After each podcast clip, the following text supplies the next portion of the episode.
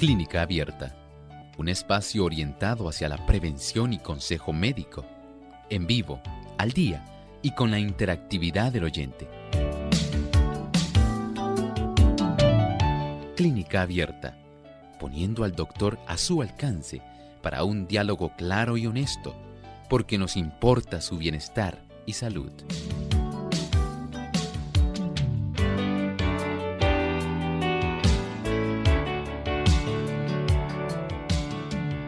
Llegado el momento de usted hacer su consulta en nuestro programa de clínica abierta.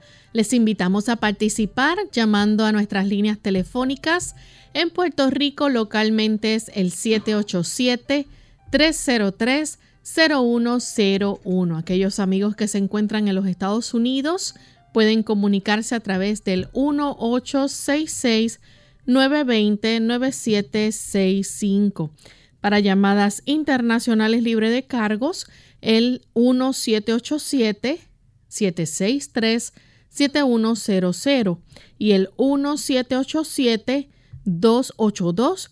5990. Les recordamos también que ustedes pueden hacer sus consultas escribiendo a través de nuestra página web en el chat durante la hora de nuestro programa en vivo. Pueden participar a través de radiosol.org y también aquellos que nos siguen a través del Facebook Live. Recuerden que pueden buscarnos por Radiosol 98.3 FM compartir con sus contactos el enlace también y darle me gusta para que también otras personas puedan participar y obtener los beneficios que se brindan aquí en este programa de clínica abierta.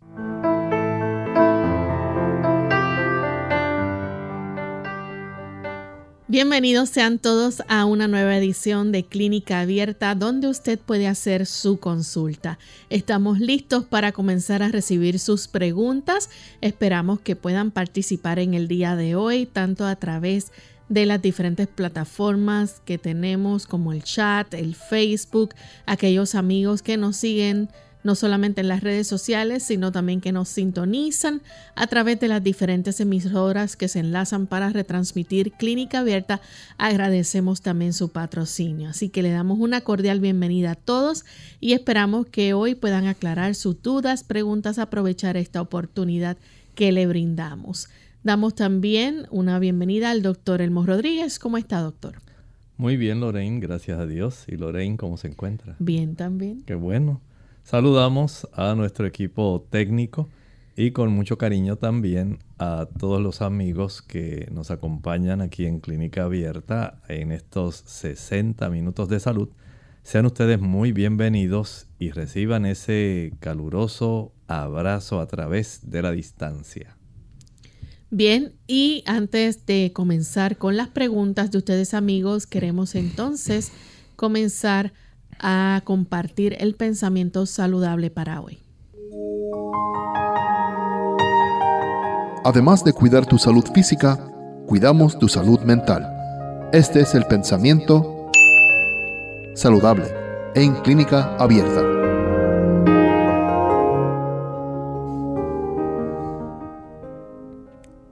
En circunstancias difíciles, la incredulidad en muchas ocasiones llena el corazón y el camino parece bastante oscuro. Sin embargo, Dios está siempre a nuestro lado. Tenemos a nuestro lado ese poderoso consejero de todos los siglos, invitándonos a depositar nuestra confianza en Él. Jesús es el gran ayudador.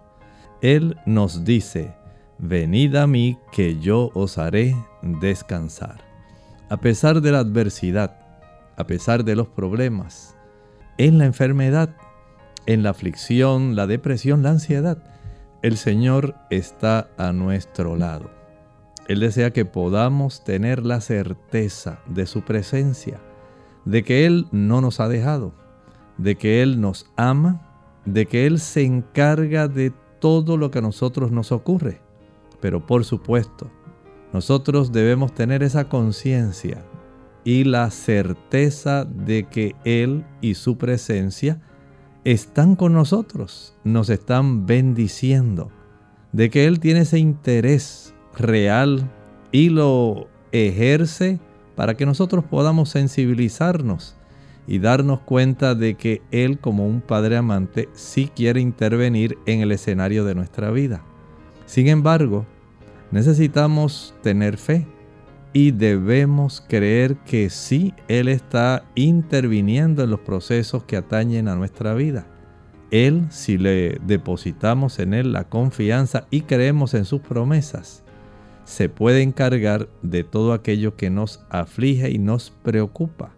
Que a veces las cosas no salen como usted quería, puede ser.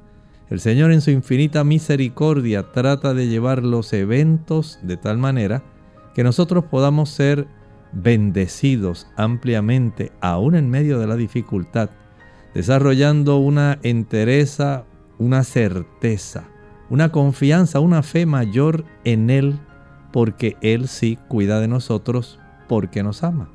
De tal manera que a pesar de las situaciones difíciles, recuerde, Dios está a su lado, pídale a Él que Él sea real en su vida y notará una gran diferencia en la perspectiva de cómo usted enfrenta su vida. Bien, agradecemos al doctor por el pensamiento saludable y estamos listos para comenzar con sus preguntas, así que vamos con la primera llamada. La recibimos de una anónima que se comunica de la República Dominicana. Adelante, anónima. Sí, buenos días. Este, yo lo llamo para preguntarle al doctor me hice varias analíticas, en la mañana me siento muy muy mareada y sin fuerza. Todo salió dentro de los rangos normales, pero me salió el cortisol bajo y la glucosa enzimática. Asumo que lo que me está diciendo que además de que el cortisol salió bajo, la glucosa enzimática también salió baja. De tal manera que el cortisol es una de esas hormonas que se producen precisamente en la corteza suprarrenal y que tienen que ver con la forma como nosotros no solamente enfrentamos, eh, digamos, los eventos de la vida que pudieran generar ansiedad, tensión, estrés, sino que también hay cierto tipo de influencia en cómo también se procesan los azúcares. Tiene una relación, al igual que hay otros glucocorticoides que van a estar interviniendo en esto. Es un dato curioso el que esta glucosa enzimática la haya salido reducida, pero sí sería bastante conveniente que usted pudiera practicarse una prueba de hemoglobina glucosilada, de tal manera que se pueda tener una certeza mejor de cómo en realidad está desarrollándose su situación y pueda esto junto con su cuadro clínico ayudar al médico a establecer qué es lo que en realidad está ocurriendo con usted. Pues si está desarrollando algún tipo de problema endocrino, esto hay que atajarlo cuanto antes. Y estar al tanto de eso es muy importante. Recuerde que estos niveles de cortisol normalmente no se ordenan a no ser que el médico esté sospechando alguna endocrinopatía. Y si es así, entonces llévele a él cuanto antes este conjunto de estudios, pero sería útil que le solicitara esa prueba de hemoglobina glucosilada o glicosilada para que él pueda entonces proceder en saber en qué rumbo él le va a llevar su tratamiento. Bien, tenemos entonces a otra anónima que se comunica de la República Dominicana. Anónima y muchas gracias por este importante programa. Felicito. Gracias. La pregunta es que yo el, sobre el programa que dieron el primer el 17 de abril sobre ese núcleo que uno tiene en el cerebro. Pero yo no pude escucharlo bien, no pude saber el nombre, ni pude escuchar bien el programa, porque estaba entrando y saliendo así para el patio y eso. Entonces, eh, yo me gustaría este, que me, me, hiciera favor decirme el nombre del núcleo y también quiero saber cómo lo, lo, puedo conseguir, porque me lo buscaron un poco y no lo encontraron el 17 de abril. Muchas gracias. Estamos hablando del núcleo acuminado, núcleo acuminado, ese es el nombre, Y entiendo que Lorraine nos puede dar entonces una información de cómo usted podría conseguir el programa de ese día que a usted le interesó. Sí, les recordamos que los programas están disponibles en nuestra página web radiosol.org. Van a oprimir sobre el cuadro de clínica abierta, donde vea ese cuadro de clínica abierta, ahí encima va a oprimir y aparecen los diferentes programas que hemos emitido por fecha. Así que puede buscarlo en la fecha indicada y va a salir el tema que usted está solicitando y puede escucharlo nuevamente.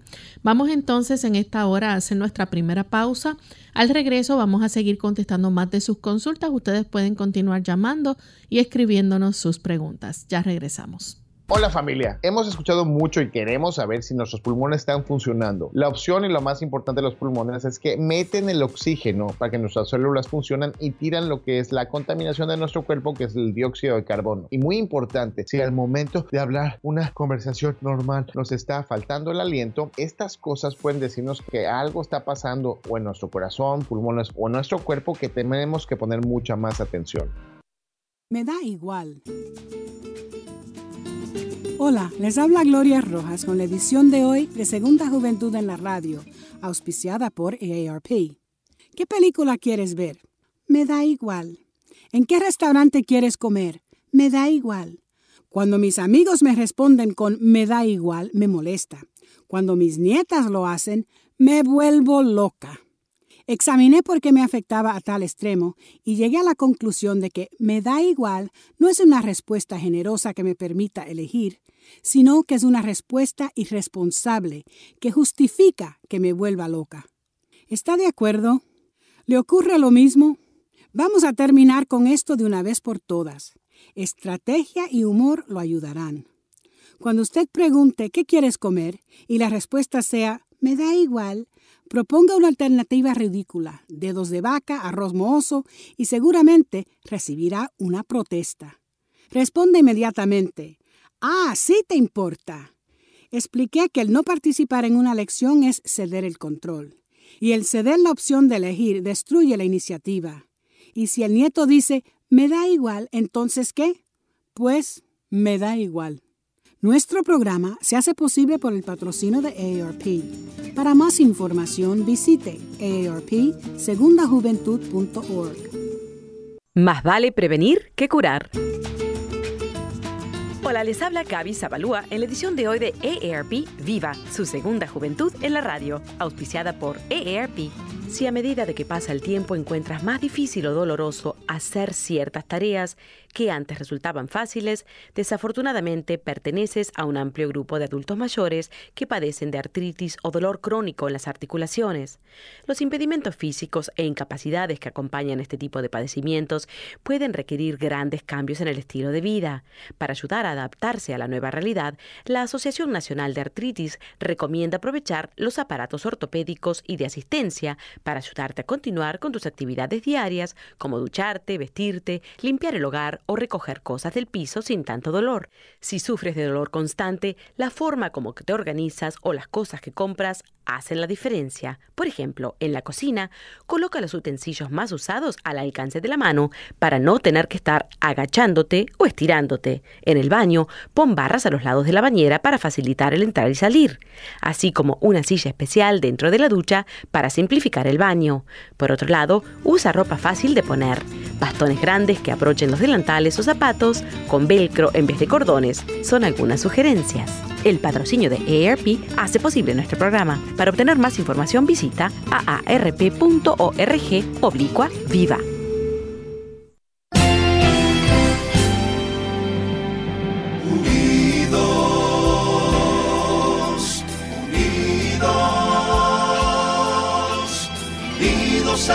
Hacia el cielo, siempre unidos.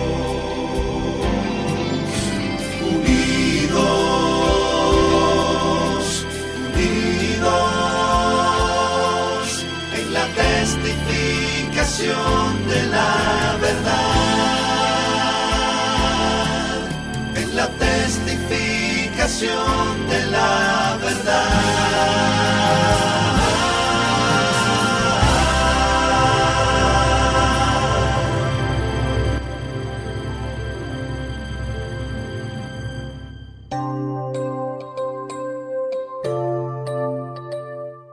Ya estamos de regreso en Clínica Abierta, amigos, y continuamos contestando sus consultas. En esta ocasión tenemos en línea telefónica a Jacinta. Ella se comunica de la República Dominicana. Jacinta, bienvenida. Buenos días, señorita. Mucho gusto en oírla. Que el Señor me la bendiga y me la proteja a todo allá. Gracias. Eh, señorita, tengo 83 años y tengo como 10 años con una tos y un babacero.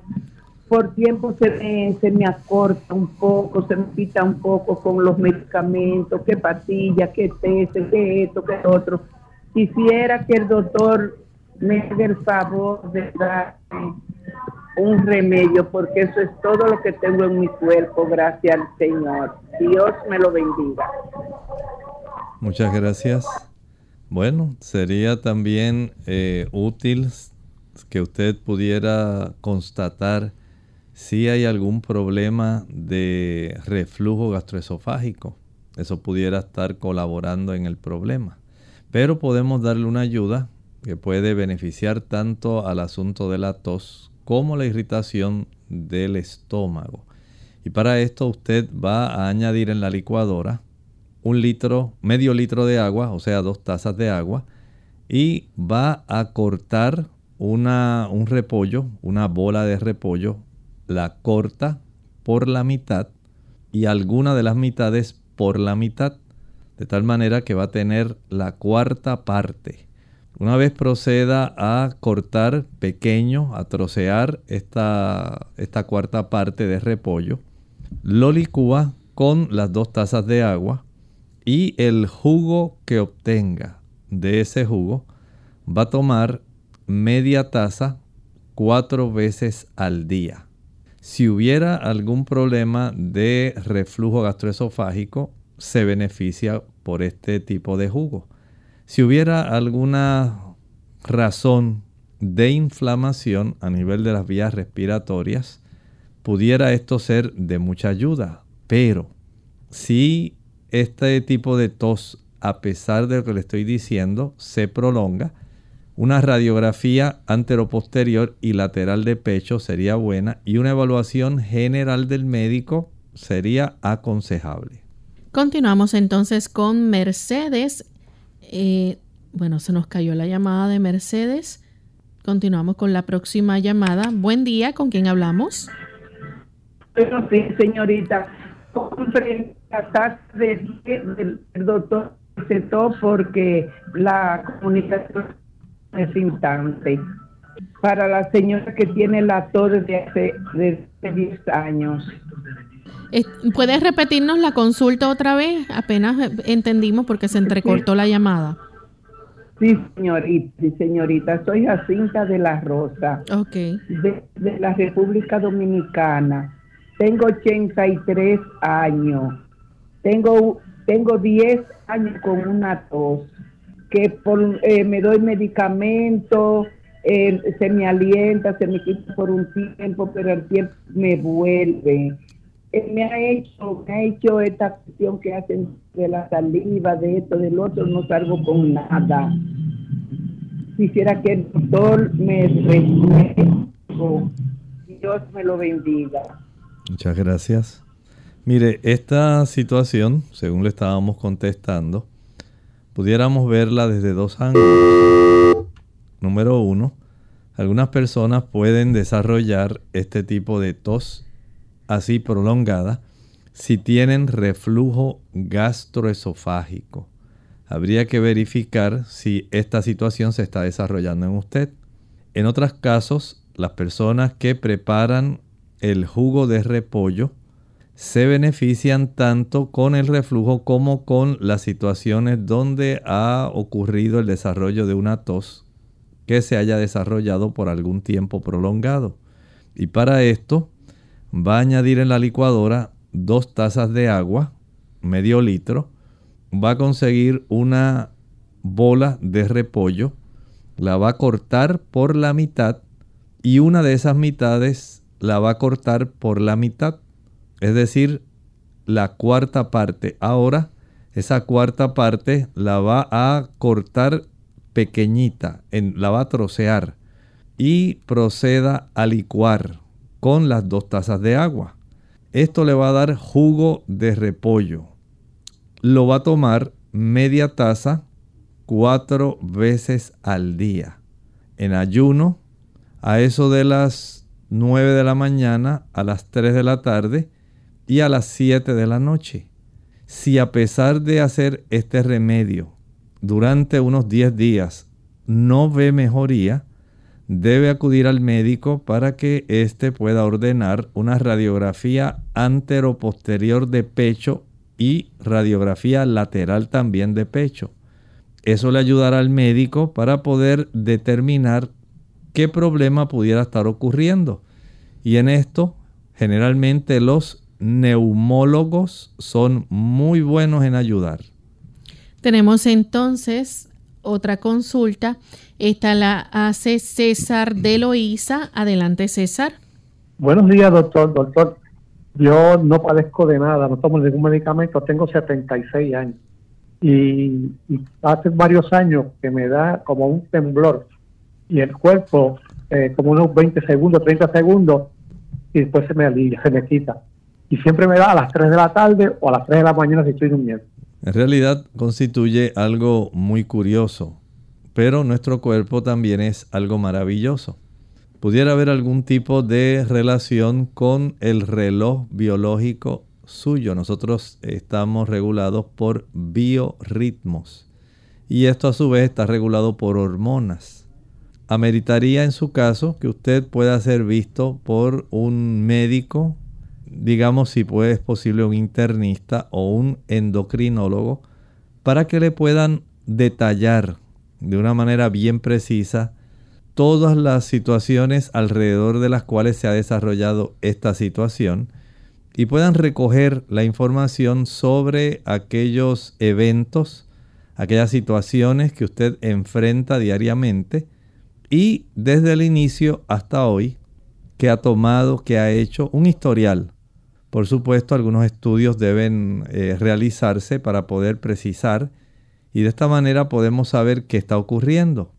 Pero así de primera intención eh, no es algo fácil.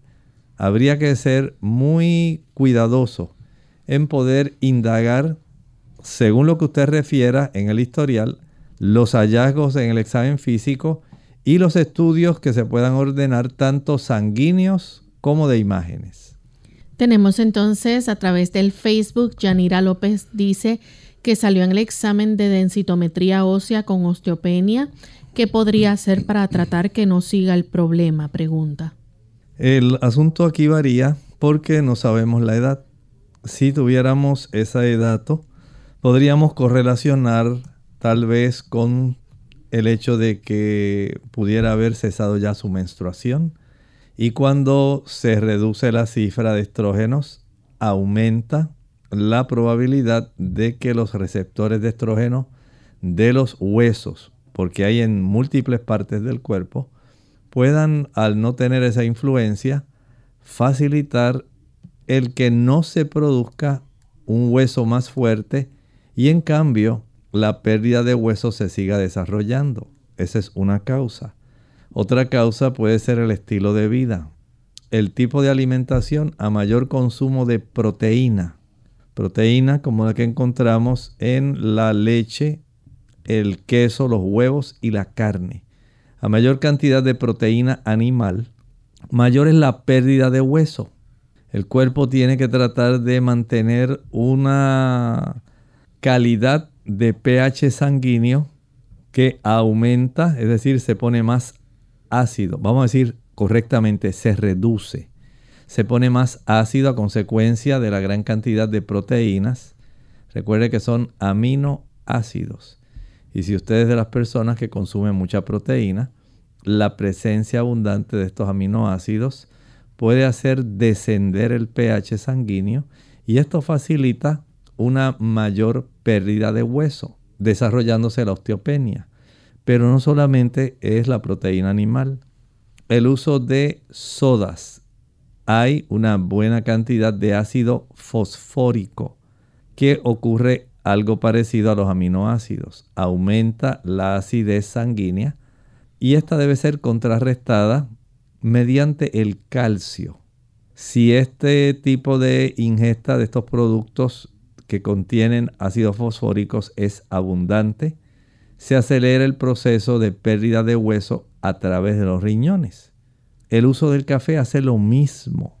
Por lo tanto, vaya corrigiendo esos aspectos que he mencionado, pero por otro lado, debe tener una buena ingesta de calcio y de magnesio lo obtenemos de la jonjolí, de las almendras, del consumo de coco y además de ellos podemos también encontrarlo en el consumo de los productos derivados de la soya.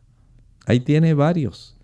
Si a esto le añadimos la cifra de vitamina D, que sea normal, que esté digamos aproximadamente 40, 50, 60 nanogramos por decilitro, mucho mejor para usted. El ejercicio al aire libre, eso es indispensable. Igualmente el consumo de vitamina K es muy esencial para tener huesos fuertes y esta la consigue especialmente en los vegetales o ensaladas de hojas. Mientras más oscura la ensalada, mucho mejor. De tal forma que hay, como ve, varios factores que si usted los reúne, podemos darle el beneficio de mejorar su situación de salud. Tenemos entonces a Gelda que nos llama de la República Dominicana. Adelante, Gelda. Saludo, Dios le bendiga. Doctor, eh, usted ahora me dijo que tenía que decirle el diagnóstico. Doctor, yo estoy viva todavía. Es porque me llevo de todo lo que usted dice ahí en la radio. Aunque no sea la consulta para mí directamente, pero muchas cosas a veces de eso yo la tengo. Doctor, eh, yo tengo el diagnóstico es eh, histopatológico, un tejido del estómago antro, gastritis crónica moderada, eh, polipular, polipular, Helicobacter pylori moderada. Doctor, yo creo que la persona como adventista muchas veces no morimos de enfermedades porque no queremos llevar, porque ah, aparte de lo que el médico me dijo, ya había otro médico naturalista como usted me había dicho eso y yo sabía todo lo que estaba haciendo. Estoy viva todavía con esa edad que eso no me atrasa nada. Es porque estoy llevando una forma de comer como debía. Doctor, yo quisiera que usted venga aquí, doctor. Usted puede venir a dar consulta aquí, doctor. Hay muchas personas que te esperan. República Dominicana llama más que todos los países, doctor. Venga pronto por acá para que consulte. Dios te bendiga y te guarde y te dé mucha salud. Muchas gracias, Elda. Gracias por la invitación. En el asunto de el análisis histopatológico, el resultado del análisis que hace el patólogo de la muestra de tejido, sí, efectivamente, según lo que usted está leyendo, tiene presencia de Helicobacter pylori y de gastritis crónica. Puede usted no solamente lograr eh, contrarrestar el efecto de la acidez estomacal, evitando aquellos productos que ya mencionamos que sabemos que usted no usa. Hay personas que sí los usan. El café, el chocolate, las frituras, el azúcar, el ají picante, la nuez moscada, canela, vinagre, mostaza, pimienta son productos que empeoran esta situación. Y claro, en su caso, que tiene esta situación de gastritis eh, crónica, sería útil tomar una tableta de vitamina B12, por lo menos de 500 microgramos. Si lo puede tomar un día sí, un día no, mucho mejor. Pero además debe evitar los productos azucarados los productos fritos. De esta manera reducimos la oportunidad de que el Helicobacter pylori continúe apareciendo. Pues si no, habría que tomar los medicamentos para contrarrestar el efecto de este tipo de productos, ¿verdad?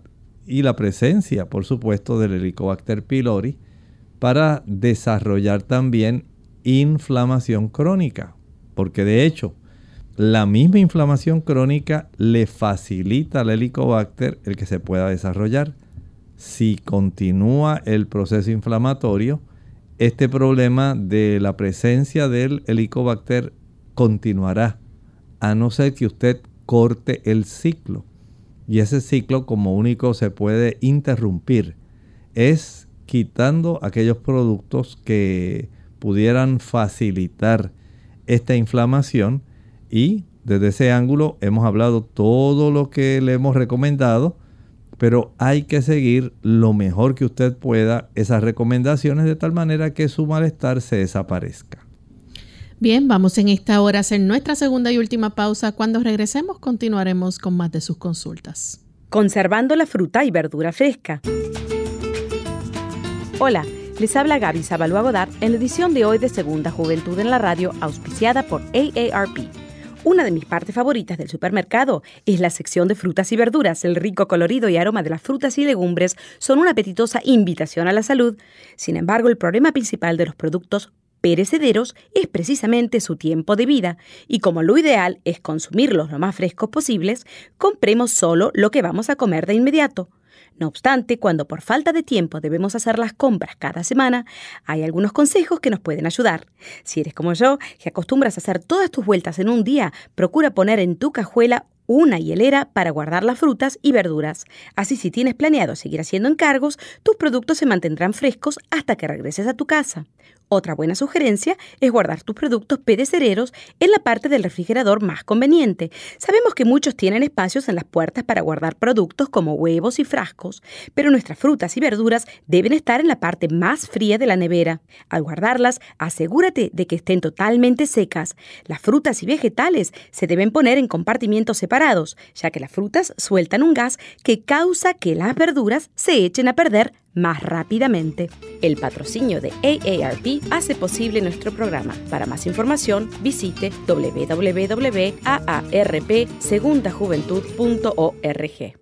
Perros y gatos son parte de nuestra familia y médicos veterinarios nos dicen que esterilizar y castrar a nuestras mascotas es saludable y seguro. Previene algunos tipos de cáncer, ayuda con problemas de comportamiento y a que no se escapen de casa. Al esterilizar a nuestras mascotas, prevenimos que menos perros y gatos mueran en los refugios por falta de hogar. Estas cirugías están disponibles en tu comunidad a bajo costo o sin costo. Para más información visita caps-web.org.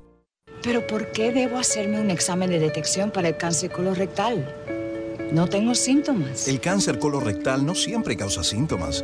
Pero solo tengo 53 años. Se recomiendan exámenes de detección comenzando a los 50 años. Pero el examen de detección... Hay varios tipos de exámenes. Hable con su médico. Me hice un examen de detección. Descubrieron pólipos, pero los eliminaron antes de que se convirtieran en cáncer. No hay excusas. Los exámenes de detección salvan vidas. Un niño le preguntó a su papá, ¿de qué tamaño es Dios? Entonces al mirar al cielo su padre vio un avión y le preguntó a su hijo, ¿de qué tamaño ves aquel avión? Y el chico le respondió, no, pues es pequeño, casi ni se alcanza a ver. Entonces el papá lo llevó al aeropuerto y al estar cerca de un avión le volvió a preguntar, ¿y ahora de qué tamaño dices que es el avión? El chico sorprendido, papá, es enorme. El papá le dijo entonces, Dios es así. El tamaño va a depender de la distancia que tú estés de Él. Cuanto más cerca estés de Él, mayor Él será en tu vida. Clínica Abierta. Ya estamos de vuelta en Clínica Abierta, amigos, y continuamos contestando sus consultas. Tenemos a través del Facebook a Edith Castillo. Ella se hizo un ultrasonido de hombro y salió con tendonitis en el manguito rotador a dispensa del supraespinoso. No dice que no levanta su brazo ni para peinarse ya de esto más de ocho meses. No sabe qué hacer. Ha ido a terapia y nada. Muchas gracias. Mire, la fricción con hielo ayuda mucho si es solamente una inflamación. Pero si hubiera algún micro desgarro ahí en ese tendón, ya el asunto pues va a requerir por un tiempo prolongado ese descanso. Pero si hubiera algún desgarro mayor que le incapacite a usted hacer el movimiento, a pesar del uso de analgésicos, del uso de hielo, si eso no mejora, hay que ordenar ahí una imagen de resonancia magnética y una evaluación con un fisioterapeuta para que él pueda valorar adecuadamente lo que está ocurriendo. Y ocho meses ha sido un tiempo suficiente para que eso ocurra. Así que vaya a su médico, dele esta información, solicitándole que le pueda ordenar algún estudio más completo de imágenes para ser llevado a algún especialista en esta situación. Tenemos entonces a Juliana Carpio, también a través del Facebook. Ella dice sobre la aplicación de hielo para desinflamar un esguince de tobillo. ¿Cuánto tiempo es recomendable? ¿Durante cuántos días? Eso se practica básicamente durante unos 30-40 minutos se le da descanso de la aplicación del hielo después de esos 30 o 40 minutos. Por supuesto, no quiere decir que usted inmediatamente va a ir a correr o a hacer actividades. Debe descansar porque en el esguince hay un estiramiento adicional de tendones y hay también en ocasiones, dependiendo de cuánta haya sido la severidad, pudiera haber también eh, la inflamación de algunos eh, ligamentos adicionales que no son solamente tendones. Y todo esto, especialmente en esta zona del tobillo, es algo muy sensible. Por eso el descanso es algo indispensable. La elevación del pie, el descanso y el hielo.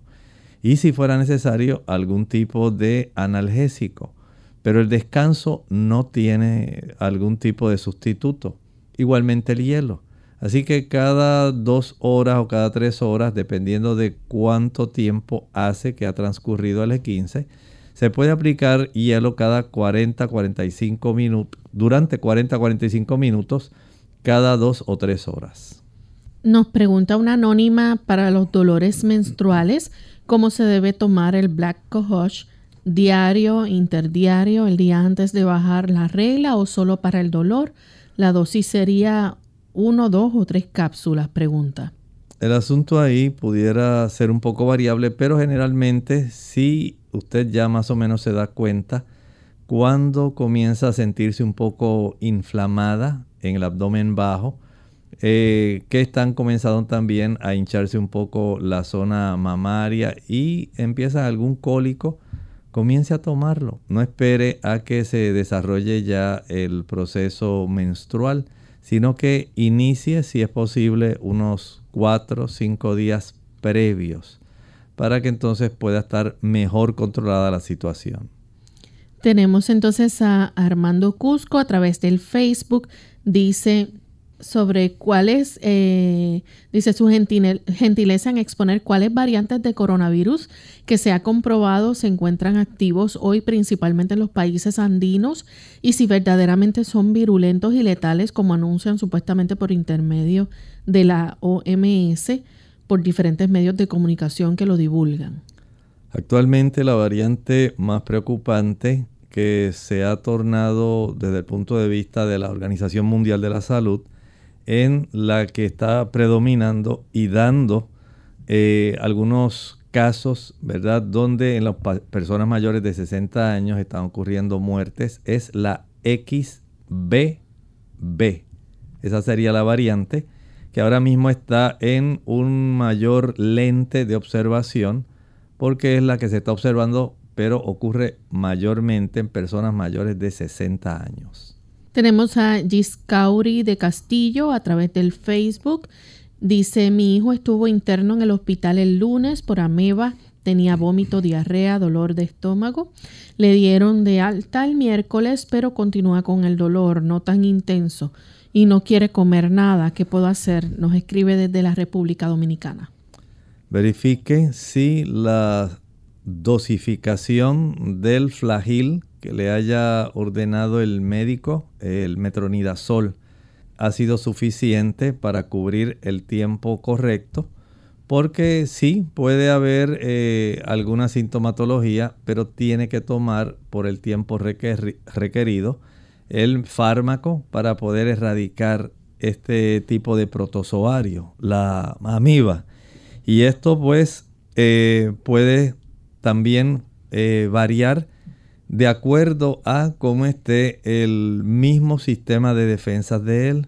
Si él no se ha alimentado bien a lo largo del tiempo y él ha facilitado que esta amiba haya podido reproducirse en abundancia, de tal manera que los cólicos, las diarreas, el malestar general y a veces hasta sangrado puede ocurrir. Hay que darle ahora oportunidad para que el cuerpo vaya recuperando. No olvide tomar algunos probióticos lactobacilos que pueden ayudar para que junto con el metronidazol se pueda ir recuperando nuevamente la salud en este aspecto. Pero sí les recomiendo si se pudiera revisar las personas en la casa. Sería bueno. Pudiera haber otras personas que estén desarrollando la condición y especialmente las personas que cocinan pudieran estar facilitando un proceso de reinfección, por lo cual no se erradica de una vez en el joven este tipo de infección.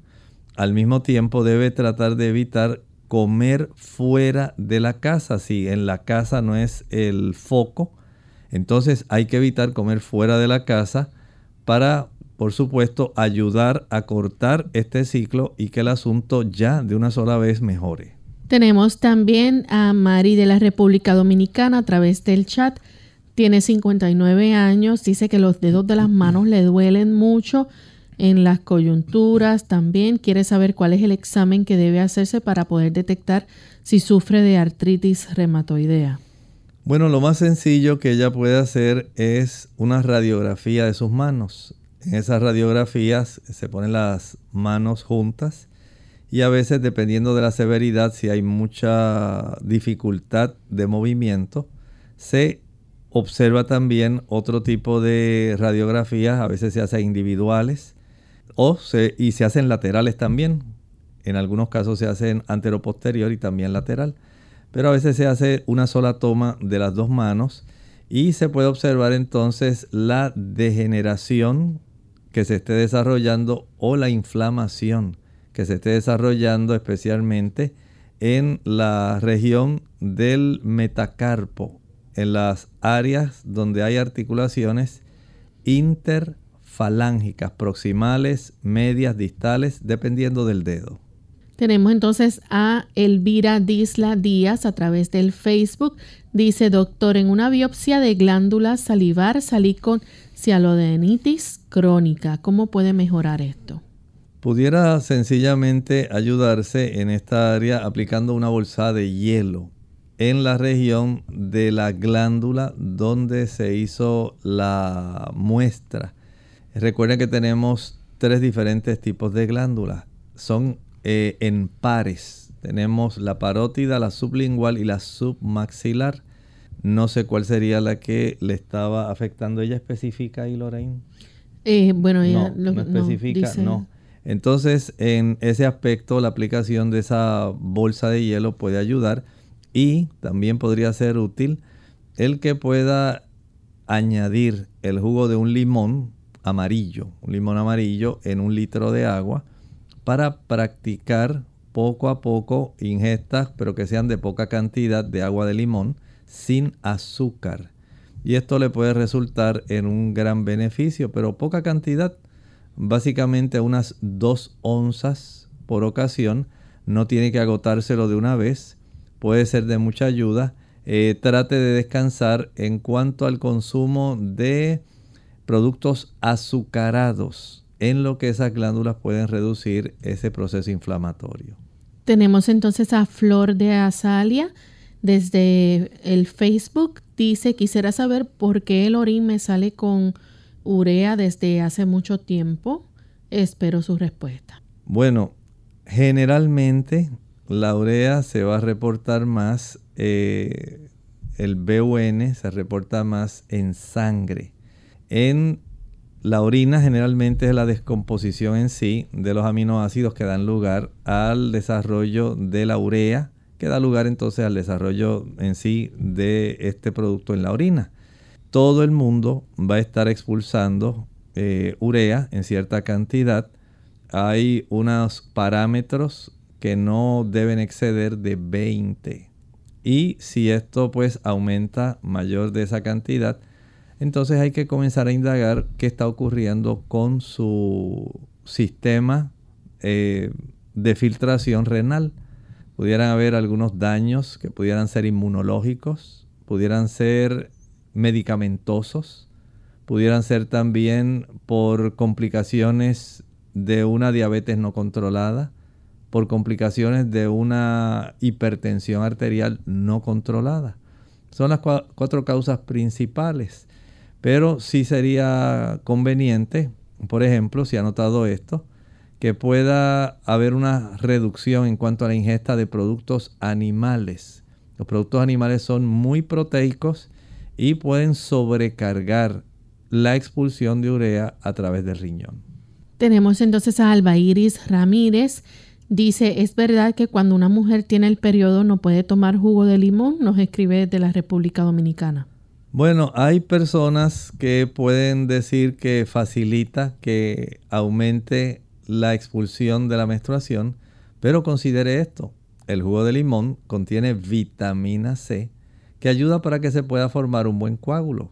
Así que si usted le preocupa esta situación y ha notado que con el uso del jugo de limón le facilita más el aumento en el sangrado menstrual, en su caso no lo use.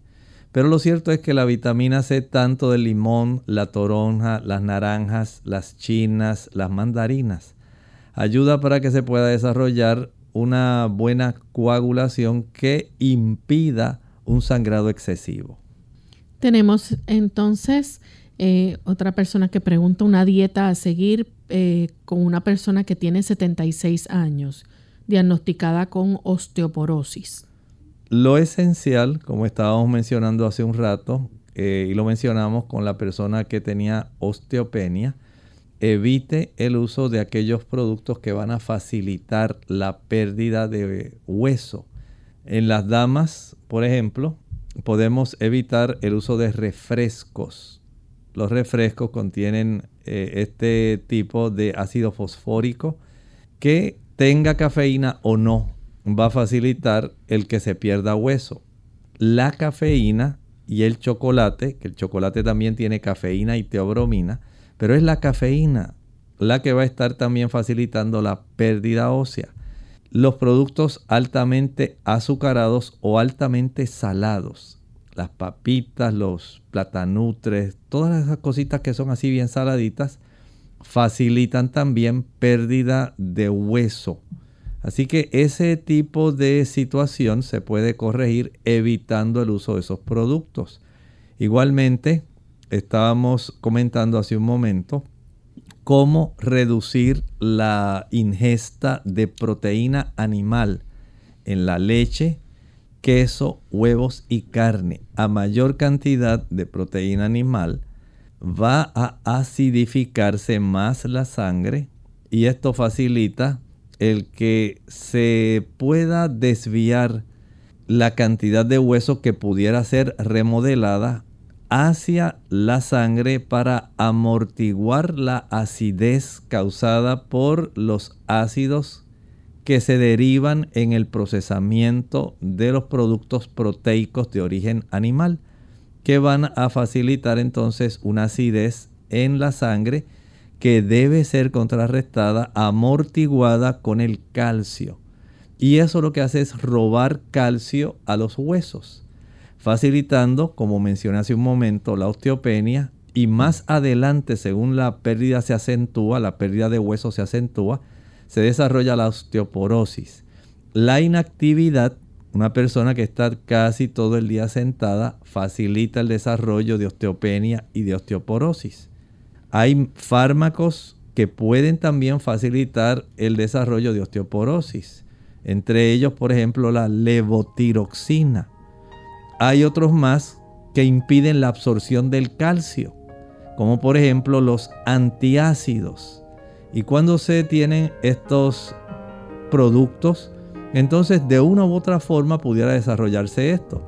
Pero eso lo tiene que indagar si es posible su médico de cabecera y darle la alternativa para que usted pueda impedir que esto continúe sucediendo. Mientras tanto, consuma ajonjolí, coco, almendras, productos de soya que son altos en calcio, magnesio. No olvide exponerse al sol para aumentar la vitamina D. Hágase la prueba de su vitamina D sanguínea y consuma una mayor cantidad de hojas verdes ricas en vitamina K para contrarrestar también la pérdida de hueso. Bien amigos, ya hemos llegado al final de nuestro programa. Agradecemos a todos la sintonía que nos han brindado y queremos invitarles a que la próxima semana nos acompañen. Estaremos compartiendo con ustedes otro interesante tema de salud, así que les esperamos a la misma hora y por la misma frecuencia. Para finalizar, dejamos con ustedes entonces este pensamiento bíblico. En el libro de Apocalipsis capítulo 16 versículo 15, súbitamente el escenario, el panorama profético donde estábamos hablando acerca de estos espíritus inmundos a manera de rana que salen de la boca de la bestia del dragón y del falso profeta, que engañan, dice, a toda la tierra. Y súbitamente en ese panorama se inserta una bienaventuranza, escúchela con atención Dice el versículo 15 de Apocalipsis 16, He aquí yo vengo como ladrón, bienaventurado el que vela y guarda sus ropas para que no ande desnudo y vean su vergüenza. El Señor aquí introduce una amonestación. Primero, nos dice que Él viene como un ladrón. Los ladrones no avisan cuándo van a llegar. Vienen súbitamente. Cuando el mundo menos aguarde la manifestación de nuestro Señor Jesucristo en gran poder y gloria, Él vendrá. Ya Él lo había advertido previamente en Mateo capítulo 24. Así Él aparecerá. No quiere decir que viene a robarse a sus hijos, sino en cuanto a la súbita aparición. Eso quiere decir que Él viene cuando nadie lo espera pero ciertamente nos da la certeza de que Él vendrá. Y además de eso nos afirma, bienaventurado, aquí hay una gran bienaventuranza, el que vela y guarda sus ropas. Las ropas, desde el punto de vista y desde el punto de vista del Señor Jesucristo, tiene que ver con su justicia. Si nosotros hemos solicitado al Señor que Él nos cubra con su justicia, Tendremos puesto el manto de bodas para no estar desnudos. No es nuestra justicia, no son nuestras obras, son las de Él. Pero este manto se obtiene por la fe. Ya usted se vistió con el manto de justicia de Cristo. Atento, Él viene como ladrón. Nosotros nos despedimos y será hasta el siguiente programa de Clínica Abierta. Con gusto compartieron el doctor Elmo Rodríguez Sosa y Lorraine Vázquez. Hasta la próxima.